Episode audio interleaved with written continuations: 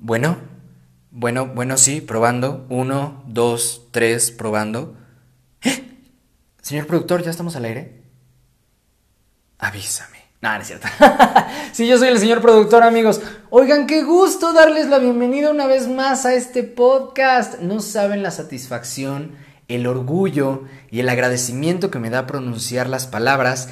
Este es el primer episodio de la segunda temporada. Obviamente, yo preví y trabajé en este podcast y lo planifiqué esperando que a todos ustedes les gustara por un lado y también que les resultara útil. Pero no me imaginé que fuera a tener la aceptación que tuvo y que sigue teniendo. Eh, me llenó de satisfacción que en estas semanas recibía muchos comentarios de personas diciéndome, oye, extraño el podcast, lo quiero de regreso, yo lo escuchaba camino a la escuela, al trabajo, a ver a mi pareja, y se siente muy bonito. Em, yo sé que terminó siendo una espera más larga de lo que se tenía previsto. Me declaro culpable. Recuerdo que vendí una y otra y otra y otra vez durante el último episodio de la primera temporada que iba a ser una pausa cortita, prácticamente insignificante. Una disculpita de antemano. la verdad es que nos hemos mantenido ocupados con otros proyectos. Bueno, fuera que estuviera descansando. Pero he estado en YouTube. De hecho, hay nuevos videos, amigos. Ya hay entrevistas con Erika Blenner, Moisés Palacios, Carlitos Espejel, Carlos El Chicken, con Rodrigo Mena. Una segunda plática con Natalia Sosa. Hemos estado trabajando en otros proyectos en materia de doblaje, en materia de actuación. Han llegado cosas muy interesantes. Y bueno, no ha sido una ausencia del todo, porque en redes sociales he estado en una de las etapas más activas, pues desde que creé mis cuentas, y también estoy muy contento por eso. Pero ya ansiaba, al igual que ustedes espero, el poder regresar a platicar en este espacio del podcast, en cualquiera de las plataformas de streaming en la que la estés escuchando, y gracias nuevamente por tu confianza, por tu seguridad y por estar aquí conectado conmigo en esta segunda temporada y espero que sean muchas más. Han cambiado muchas cosas desde la última vez que nos vimos. Ciertamente ha sido una espera larga. No sé, cuando terminamos la primera temporada estábamos en pandemia y ahorita eh, seguimos en pandemia. Em, López Obrador en ese entonces daba sus conferencias matutinas todos los días, por no decir otra palabra. Y bueno, la sigue dando. Eh, sigue hablando igual de elocuente que en la primera temporada. Em, ¿Qué otra cosa?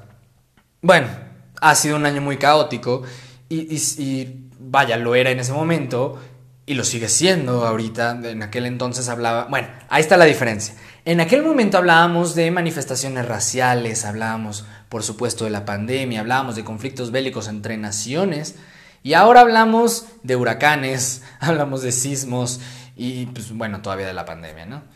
Sí, han cambiado muchas cosas. Pero como siempre feliz de estar transmitiendo para todos ustedes. Creo que no puede haber mejor tema para platicar en esta ocasión, que estamos iniciando la segunda temporada, esperemos de verdad de muchas más. Pues que platicándote el origen de este podcast, cómo es que surgió la idea, cuáles fueron los antecedentes, cómo se preparó, si bien el, USP o, el diferenciador, USP es un término de mercadotecnia, Unique Sale Proposition, o la propuesta única de valor de este podcast es el minimalismo. Y es que aquí se le da prioridad a la conversación. No hay producción, no hay mayor equipo, hay una edición prácticamente mínima y dejamos que aquí sea mis palabras naturales, sin filtro, llegando a tus oídos. Pero obviamente no es un podcast improvisado, es un podcast que trae una planeación, que trae una estructura, una selección de temas con anticipación. Y aunque algunos sí vienen sobre la marcha, no son generación espontánea, son ideas que aunque no surgieron en un principio, se tienen que plasmar, se tienen que abordar, se tienen que estructurar y entonces venimos y las platicamos. Entonces, pues ahora que estamos empezando este segundo capítulo o este segundo bloque de este podcast, creo y me parece muy oportuno que hay que desmenuzar los orígenes que nos llevaron a la primera temporada y ahora a la segunda. Y vamos a remontarnos mucho tiempo atrás. He comentado en muchas ocasiones que a mí, pues digamos, que el teatro cambió mi vida. Y en el momento en el que yo entré a mi primera producción, bueno, al, primer montaje teatral que fue Bella y Bestia, mi vida cambió. Y ciertamente yo puedo dividir mi vida en antes de teatro y después de teatro. O bueno, para los que son seguidores de mi trabajo y me acaban de ver de invitado en el podcast de mi hermano Gabriel Cobágil, que también ya estuvo en este podcast, Viernes de Tacos. Em, pues hablaba yo de Maru Chirinos, que es mi directora y que también ya estuvo en este podcast.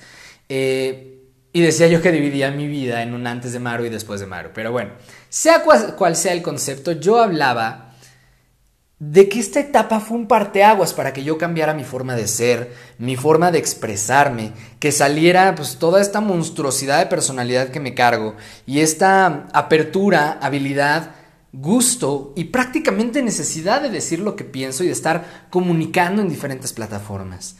Pero la verdad es que esa historia no es del todo cierta. Porque sí, ciertamente yo era más introvertido, era más penosón, no tenía yo tanta seguridad para expresarme, aunque sí me gustaba hablar en público y se me daba pues con mucha facilidad, pero no había tanta expresividad de mi parte. No obstante, siempre tuve la cosquillita de querer estar en los medios de comunicación, de que mi voz se escuchara, aunque no me atreviera. Y eso me he dado cuenta con el paso de los años, a través de aventuras o de etapas de la vida que voy recordando. Te pongo un ejemplo. Yo me acuerdo cuando estaba en primaria, sexto de primaria, primero de secundaria, ponle, tenía un amigo que le gustaba mucho esta onda de la producción eh, de audio. Le encantaba escuchar las pistas de música, escuchar cómo se grababan, cómo se podían editar. Y yo me acuerdo, era de mis mejores amigos, Luisa, te mando un abrazo. Y yo me acuerdo que yo le decía, oye, la verdad es que yo quiero cantar, quiero ser cantante. Se lo confesé casi casi en top secret, secreto confidencial del, servicio secreto. Y entonces me dijo como, ah, chido, vato, está cool, ¿no? ¿Sabes cantar? Y yo así de, no. Pero pues digo, en ese entonces y ahorita sobre todo, pues no se necesitaba saber cantar para ser cantante, ¿no? Y a las pruebas me remito. Paulina Rubio. Pero bueno, el caso es que, según yo, en mi desconocimiento del medio, en mi ignorancia y en mi impulsividad, escogí una serie de canciones que, según yo, no eran muy famosas. Sí eran muy famosas, amigos, pero vaya, no, no hablaba yo de, artistas tipo eh, Enrique Martin o Enrique Iglesias, sino a lo mejor de artistas un poco más underground, pero sí eran canciones muy famosas, anyway. Entonces, según yo había seleccionado varias canciones que me gustaran, las había acomodado estratégicamente en orden de mi disco. Y un día saliendo de la escuela íbamos a ir a la cancha de fútbol hasta el mero mero rincón, alejado de todos. Y ahí mi amigo me iba a grabar y me iba a super editar y super producir la voz, una cosa espectacular. E iba yo a lanzar mi propuesta musical. Así de fácil era para mí. Yo no pensaba ni en disqueras, ni en contratos, ni en permisos, ni en demandas, ni en nada de nada. No sabía yo nada. Nada más era un niño meco que quería escuchar su voz grabada en, un, eh, este, en una canción. Resulta de tal suerte que yo estuve toda la tarde, que ya habíamos planeado grabar al día siguiente, y estuve yo Nada se me acuerdo me da risa. Estuve yo aprendiéndome las canciones, nervioso, ensayándolas, según yo. Y al día siguiente, pues tuvimos todo el día de clases. Le estuve diciendo a mi amigo, no se te vaya a olvidar la cosa para grabar. Y no se te olvide, y no se te olvide, y no te. Bueno, corte A. Terminan las clases, vamos a las canchas para grabar. Y me dio pena cantar. me dio pena cantar con mi amigo y ya nunca las grabamos. Me hice loco, le empecé a sacar plática que no se me daba y este y pues nos hicimos los locos y ya nunca pasó nada. Cositas así, pequeñas anécdotas de la vida y de la infancia que a mí hoy me dan a entender que esa semillita siempre estuvo ahí. Solo necesitaba un episodio que lo floreciera. Ahora, ahí les va otra cosa que creo que no he platicado en este podcast porque no es una historia que suelo contar. Decía yo que eventualmente cambié de escuela, entré a la compañía de teatro y oh sorpresa era teatro musical. Y fue mi primer acercamiento a un escenario. Sí, pero no. Antes, en mi anterior escuela donde yo había estado toda mi vida, en los últimos años implementaron una compañía de teatro y era teatro serio, no era musical. Y entonces fui con el profesor, me cayó muy bien y les digo, la espinita estaba ahí. Faltaba florecer, pero ahí había algo. Entonces, Fui con el profe, me cayó muy bien, entré a la compañía y pues nos ponían a hacer improvisaciones o ejercicios actorales. Nos decían, prepárate una escena y la vas a presentar en la clase siguiente. Esa era lo grandioso de esa clase de teatro. No hubo presentación en un teatro, no hubo venta público, no hubo un montaje escénico. Era un salón de clases donde nos daban conceptos teatrales, donde nos hacían exámenes escritos y nos ponían a que nosotros planificáramos nuestras propias escenas. Y yo me acuerdo que yo me quería lucir sobre el resto de mis compañeros y presumir que yo había nacido para el teatro y el teatro había nacido para mí, cuando cero que ver. Y yo quería montar unas superproducciones según yo. Me acuerdo una vez que, había visto justo una entrega de premios en ese entonces, creo que eran los American Music Awards o los Video Music Awards, una cosa así. Y entonces yo quise crear, no es cierto, eran los premios Telehit, ya me acordé, los premios Telehit, sí. Y entonces Telehit es una cadena de música mexicana, amigos, que es filial de Televisa, pero bueno. Long story short, había visto esos premios y entonces se me ocurrió la idea para mi próxima escena, que era una de las más importantes del curso. Tenía que ser una de las que tuvieran mayores elementos de lo que nos habían enseñado, personaje, situación, anécdota, conflicto. Y yo me quise meter al tema de comedia. Ustedes, los que han seguido este podcast, saben que mi estilo de hacer bromas o chistes, vaya, yo no me considero una persona graciosa o una persona simpática, me considero una persona ocurrente. Pero no soy gracioso, considero yo, de repente se me sale alguna que otra estupidez y la gente se ríe y así. O me ven la jeta y se ríen, pero más nada. Y mi sentido del humor, bueno, pues ni para qué lo describo, ¿no? Cuando, cuando es más que obvio. Total, quise yo entrar a un poquito al, tema de la comedia y hacer una sátira y una parodia de una entrega de premios, en este caso de los premios Telehit. Y me acuerdo perfecto que le había puesto los premios Tonto Hit. Y entonces me llevé una lona azul que había en mi casa, su casa, y este... me acuerdo perfecto que era la única lona que tenía y estaba manchada como de óxido o una cosa así porque había unos tubos encima de esa lona, estaban todos oxidados. Entonces monté mi lona, según yo, en el salón de clases con una mancha enorme naranja en medio y según yo era el escenario. Y lo que atrás de esa lona pues era el backstage, ¿no? E hicimos eh, la escena, un par de compañeros y un servidor. Y vaya, esos eran mis acercamientos con el mundo artístico.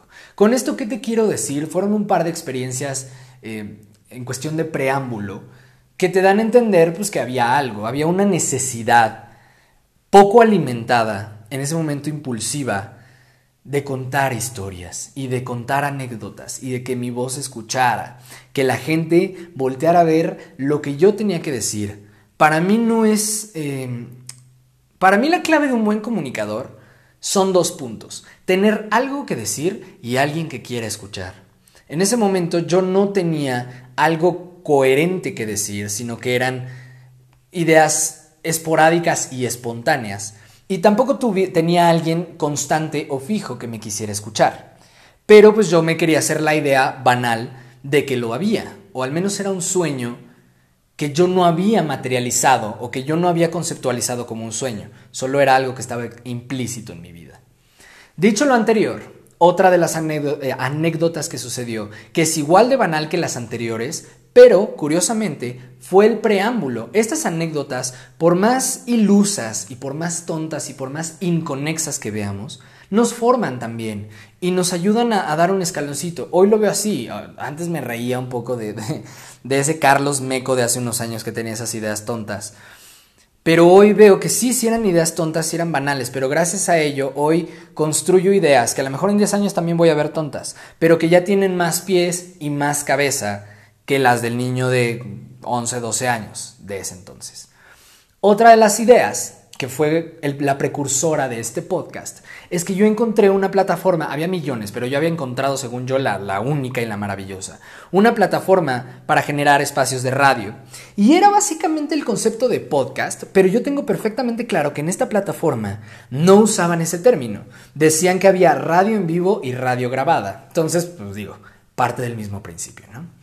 Y podías tener tú tu propio espacio de manera gratuita y utilizar los efectos de la aplicación. Una cosa muy sencilla y que se usaba principalmente para que los fans crearan radios de sus artistas favoritos. Todo esto es pre-plataformas digitales de streaming, ¿ok? Entonces, bueno, yo me ilusioné un montón y recuerdo que dije, ya me vi, voy a ser un profesional de la comunicación. Y claro, era la oportunidad perfecta porque era algo que grababa desde la comodidad de mi casa, como este podcast en la mayoría de las ocasiones. Y lo más importante, nadie, nadie me veía. Entonces, creé yo el concepto según yo no lo estructuré ni en todas estas cosas de, lenguaje radiofónico escaleta o con cortinillas o cosas por el estilo, nada de eso. Fue una idea que salió en ese momento y en ese momento que se me ocurrió, en ese momento grabé el primer episodio de lo que en ese entonces titulé El Show de Carlos Sagaón. Entonces, me acuerdo que yo platicaba de un episodio era ¿Por qué admiro tanto a Lady Gaga? Otro episodio era eh, ¿Por qué me gusta el Rey León? Otra, ya sabes, anécdotas que hoy, si sabes cómo contarlas y manejarlas, con una estructura y con cierto toque dramático, cómico, ágil, puede que llamen la atención. Pero en ese entonces, pues es como si alguien llega y me dice, te voy a contar la historia de por qué este, me compré esta pelota de fútbol. So what? Para mí, un comunicador de cualquier tipo, cuando genera el contenido que sea, o cualquier artista, tiene que crear algo que le llene y que le nutra, pero que también a la audiencia le responda la pregunta ¿y a mí qué? Si tú no tienes eso, la audiencia no se va a identificar y por consiguiente no te va a ver. Por consiguiente, no vas a crecer. Así de fácil. Entonces, obviamente hice dos, tres episodios, luego me frustré porque nadie me escuchaba, hice otros más, Eventualmente en la escuela se enteraron de que yo hacía esto y se rieron de mí y lo que tú quieras. Que eso siempre ha sido algo como que me vale madre un poquito, ¿no? Pero fueron varias cosas que me hicieron frenar este proyecto porque era un, proyecto improvisado. Era un proyecto, pues, sin pies ni cabeza, sin ningún tipo de base ni cimiento. Entonces lo dejé, pero siempre me quedó la cosquillita y me acuerdo que no lo borré, lo oculté.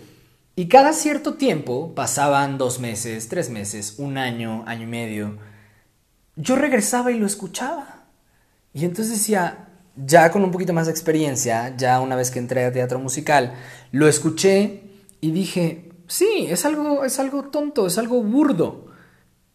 Pero ahí hay algo que se asoma, algo que, que hasta cierto punto funciona, con una reestructuración radical, radical. Pero hay un ligero avistamiento de algo que funciona. Y hasta el día de hoy, amigos, ese podcast sigue oculto, no lo pueden encontrar. Pero yo de repente accedo a él y lo escucho. Y hoy lo siento todavía menos estructurado y lo siento con más fallas, más errores, más detalles que antes. Pero sigo sintiendo que ahí había una cosquillita que gracias a las situaciones de los años futuros que ya hemos discutido, fue creciendo y literalmente ese fue el parteaguas de este podcast. Cuando a mí eh, me ofrecen la oportunidad, vaya, fue, fue un, un proyecto que hago yo solo. Yo soy el productor, yo soy el director, yo soy el que em, sitúa los temas, el que los planifica, pero la idea llegó por un comentario que me dejó a mí cierta cosquillita y cierta intriga de otra persona. Y entonces, estaba yo en la universidad, ya muchos años después, y llegan y me dicen, oye, tú eres muy bueno para contar historias. Y eres bueno para contar historias, pero también eres bueno para contar anécdotas. Y logras hacer que la gente te escuche. Yo he tomado, y, y lo saben amigos, clases de oratoria, no tanto clases, he participado en concursos de oratoria, he recibido asesoría y he dado asesorías de oratoria. Yo, por ejemplo, reviso a mis amigos en sus discursos o en sus exposiciones de sus exámenes de titulación o sus exámenes profesionales. Es algo que siempre se me ha dado. Es prácticamente nato, aunque sí lo he pulido y lo he perfeccionado a lo largo de los años. Entonces llega esta persona que me dice, tus programas de radio de la universidad y proyectos radiofónicos que has tenido por aparte funcionan, tienen buen rating, porque la gente le gusta escucharte. Deberías hacer un espacio, pero un espacio que sea para ti, totalmente, donde tú platiques lo que se te pegue tu regalada gana, Porque hoy ya sabes que ese algo, ese tema que escojas, va a generar cierto interés. No va a ser platicar por qué los sillones de tu casa son verdes con rojo y azul. No son así, amigos, by the way, pero bueno, me entienden la idea. Y se me quedó grabado. De esas ideas que te revolotean y te revolotean y te revolotean en la cabeza, diría Lady Gaga, como mil palomas. Corte A, un par de semanas más tarde, un maestro de la universidad igual, me vuelve a hacer la misma, el mismo comentario y me dice, tienes una manera muy bonita de transmitir y de expresar lo que piensas, lo que sientes o lo que quieres decir. Logras hacer que la gente te escuche y eso es un don. Se me quedó también muy grabado, me emocionó mucho que me dijera eso, porque hoy que ya materializo y ya plasmo y enfoco mis sueños, sé que es algo que quise hacer durante mucho tiempo y me da gusto que hoy una persona que me está dando clases a mí me pueda decir que, pues, que eso se me da. Se me queda más y más y más clavado en la cabeza el pensamiento de tener un espacio para platicar con la gente. Y llega una tercera persona, un chavito que hoy tiene 15 años, a quien yo le di clases de doblaje, de locución y de oratoria. Y llegó y me dijo, oye, es que también eres muy bueno enseñando. Y ustedes no están para saberlo, amigos, ni yo para contarlo, pero es mi podcast, entonces lo voy a contar. También me gusta mucho enseñar. Me encanta dar clases. Siempre me ha gustado la idea de la docencia. Muchísimo. Tengo mucho ángel con los niños, a pesar de la desesperación y la impaciencia. Y tengo mucho ángel para enseñar algo. No considero que sea yo una eminencia en ningún tema, pero me gusta que si hay la oportunidad de dar clases, pues darlas. Y he dado clases de varias cosas. Entonces este alumno llegó y me dijo, es que también eres muy bueno enseñando y sé que te gusta mucho. Él obviamente no tenía el contexto de todo lo que me habían dicho antes. Entonces fueron tres ideas que se juntaron en un periodo muy breve de tiempo, les estoy hablando de tres años, no, no es cierto, de dos semanas. Y pues dije como, ok, aquí hay un poquito rojo, me están diciendo. Dice Odindo Peirón, antes no era, hoy soy, mañana no seré más. No hay tiempo que perder. Corte A, al día siguiente voy con este maestro y le digo, me encanta la idea, sí quiero hacer un espacio para mí, me fascina, pero yo no sé editar, no sé producir. Y, y sí sé algo, tengo las bases, pero no me gusta tampoco. Yo soy una persona muy desesperada y los cercanos a mí lo saben. Es más allá de la desesperación. Entonces, no funciono yo para hacer esas cosas. Creo que podemos aprender todo y nos podemos dedicar, pero hay cosas para, para, las que simplemente no funcionas. Entonces, yo, para eso es una de las cosas para las que no funciono. Entonces, pues yo fui con este maestro y le dije, y ahorita como para estar buscando un partner está un poco difícil porque es empezar un proyecto desde cero, que no monetiza, que no sabemos el éxito que vaya a tener, el impacto, no es tan sencillo. Y en ese momento el maestro me dijo, es que no lo necesitas. A final de cuentas, la producción, la edición, las cortinillas, las secciones, la preproducción y la postproducción son herramientas que pulen y profesionalizan un trabajo. Pero la esencia de la radio es la transmisión de un mensaje por medio de la voz. Y el podcast pues es una manera disruptiva diferente, pero parte del principio radiofónico. Y me dice, tú funcionas porque cuentas historias. Y cuando tú vienes y nos platicas X cosa o vas a un concurso de oratoria, tú no tienes escenografía, no tienes vestuario, no tienes utilería. Eres tú tu micrófono y lo que tienes que decir. Sabes modular tu voz dependiendo de lo que quieras decir. Bueno, me vendió toda la idea. Total que dije, va. Me senté en mi casa a tratar de estructurar el, el, vaya, la temática del podcast, el diferenciador del podcast, porque yo no quería que fuera un podcast más. Y llegué a varias conclusiones, a varios apuntes que son el objetivo del podcast del día de hoy. Y es, primero que nada, quería un espacio donde lo que fluyera, donde el, atractivo principal y el único atractivo en realidad es la voz, la conversación. Y hoy quienes escuchan este podcast, sean dos, sean 20, sean 15 millones, eh, por decir números pequeños, nada, es este, quienes escuchen este podcast, lo escuchen porque quieren escuchar lo que yo tengo que decir. También yo sabiendo que tengo un respeto y un compromiso con mi audiencia y que mis contenidos los planifico pensando en lo que es más útil para ustedes. Y por otro lado, yo quería enseñar, quería aportar, aportar algo. Yo creo que si hoy en día creamos contenido que no aporta, ¿para qué lo creamos? Tanto a nosotros como a los demás. Y está padrísimo decir que a través de tu trabajo puedes aportar algo, por mínimo que sea. Entonces ese era mi objetivo.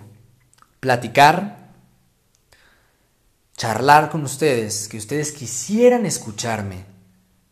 Y yo decirte, porque se los dije desde el primer día y con toda la claridad, aquí no va a haber producción, edición, la musiquita, la intro, el... Tu, nada. Aquí soy yo. Y es un espacio donde estoy yo con ustedes. Quien quiera escuchar, bienvenido. Y quien no, hay otras 30 millones de ofertas de podcast en las diferentes plataformas. Hoy por hoy, los contenidos de este podcast siguen la misma congruencia.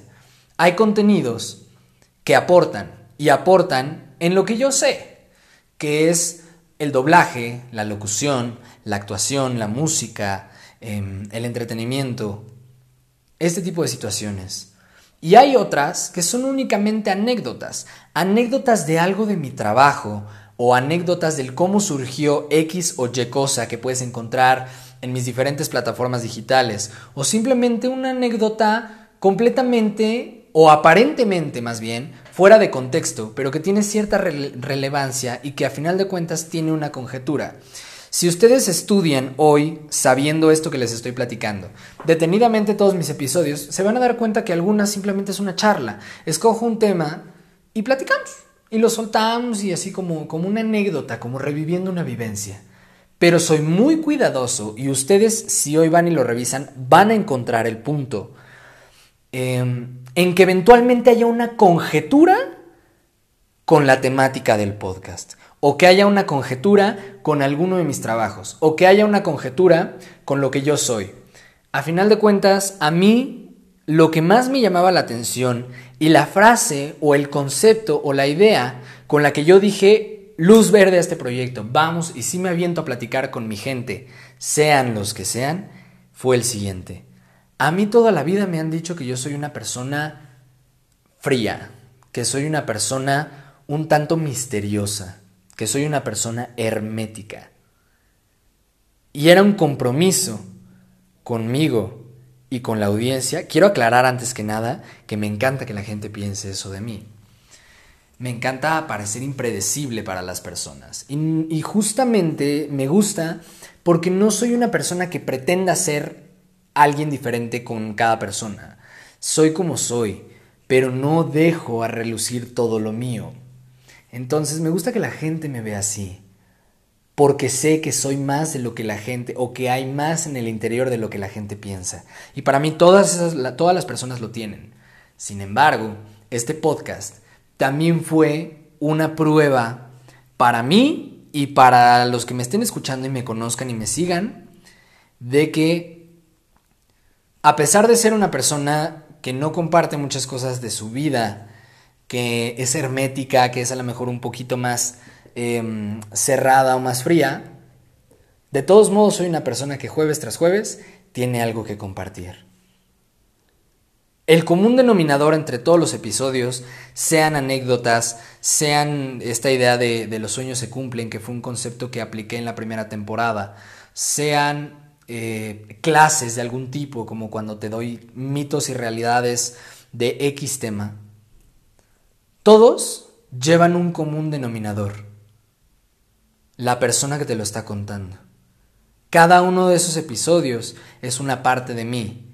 Y ese fue el compromiso de ese podcast. Yo voy a permitir que la gente conozca cosas sobre mí. Lo que yo quiero que la gente conozca sobre mí. Hay cosas que son para uno o para su círculo cercano. Pero esto demuestra, sobre todo para mí, que hasta para ser frío, cerrado, hermético, hay momentos. Y este es un espacio donde episodio tras episodio te ofrezco eso. Mi voz, el espacio y la oportunidad de que escuches lo que sea que yo tenga que decir. a los que deciden aprovechar esa oportunidad, les agradezco y les agradezco infinitamente. Pero es eso. Y para mí lo que te estoy entregando es más que una charla de 20 minutos, 30 minutos, 50 minutos. Es una parte de mí que cuidadosamente escogí para platicarte a ti, para hacer pública y para que vean que una persona no es tan misteriosa como la creen. Y si a pesar de eso ustedes lo creen, qué padre. Eso quiere decir que están leyendo páginas de un libro que es mucho más extenso y más complejo hasta para el mismo autor. Viéndolo desde esta analogía, me parece una cosa bien interesante. En los 20 episodios del podcast fui muy cuidadoso con eso, estoy hablando de la primera temporada. Tuve algunos invitados, Adrián Madrigal estuvo conmigo, Maru Chirinos estuvo conmigo, Gabriel Cobágil estuvo en dos episodios. Y en esta temporada, anticipo, va a haber más episodios con invitados que en la primera temporada. Gente que creo que cumple con esta misión. Cuando yo traigo un invitado, a diferencia de mi canal de YouTube donde entrevisto personalidades de renombre del entretenimiento, aquí trato de buscar a gente emergente y con esto trato de demostrarte que el talento puede venir de cualquier lado. Muchos de los escuchas de este podcast son jóvenes que aspiran a la locución, al doblaje, al entretenimiento, a la comunicación, al cine, al teatro. Y me gusta poderte hablar de esos temas, porque entonces encontramos un hilo conductor entre ustedes y yo, una asociación directa. Me interesa que mis invitados sean personas talentosas, sean personas que han tenido éxito en lo que sea que hagan. Éxito no es igual a fama. Y ese es otro de los puntos que quiero dejar muy en claro en este podcast. A lo mejor no son gente famosa, pero son gente exitosa, feliz, y profesionales en lo que hacen. Pero más que cualquier otra cosa, son gente que yo al traerlos a este podcast sé que son congruentes tanto conmigo como con la filosofía de este podcast. Podrá ser un podcast minimalista, sin producción, pero sí trae una estructura y una ideología muy poderosa detrás. Que lo que sume, adelante. Y lo que no, pa' afuera. Ese es mi compromiso con ustedes. Y ese es el compromiso que hoy, al platicarte los antecedentes de este podcast, reafirmo como una promesa frente a todos ustedes. Espero que los nuevos episodios de esta temporada te llenen, te enseñen, te aporten. Y me interesa que te enseñen y te aporten, aunque no te quieras dedicar a nada de esto, ¿eh? Porque es, es algo entretenido de platicar. Digo, Partimos del concepto de la palabra, son profesiones arraigadas al entretenimiento, por consiguiente, es entretenido platicar de ello. Me interesa que te deje algo, más allá de si quieres dedicarte a esto que nos dedicamos o que comenzamos a dedicarnos, o no. Y que establezcas una conexión entre tú que me escuchas y yo. Para mí eso es el podcast de Carlos Agaón. Yo le puse así por dos razones. La primera, para hacer un hilo conductor entre este proyecto burdo, tonto, inconexo de hace muchos años que fue el show de Carlos Agaón y tratar de mantener un vínculo. Pero por otro lado, le puse así porque este es un diario, es un anecdotario vocal. Eso es lo que es. El fin último, a través de todo lo que te he platicado, es crear un vínculo entre tú que me escuchas y yo. Si tú escuchas este podcast y en algún momento, en cualquiera de los episodios, te has identificado, has sentido un vínculo de cualquier tipo con el hablante, en este caso con su servidor o con cualquiera de mis invitados, realmente entendiste el concepto de este podcast. Y si apenas lo estás escuchando, porque se vale, te invito a que vayas conmigo, a que viajemos. Conoce los episodios anteriores. He tratado de ser muy cuidadoso también en hacerlos atemporales, para que los puedas escuchar en cualquier momento y siga teniendo el mismo significado, salvo uno de ellos que expresamente, el título lo dice, Son las predicciones al Oscar, a la pasada entrega del Oscar que fue en febrero del año pasado. De este año, de este año, sí. Antes de que empezara todo esta, este, este cataclismo de situaciones.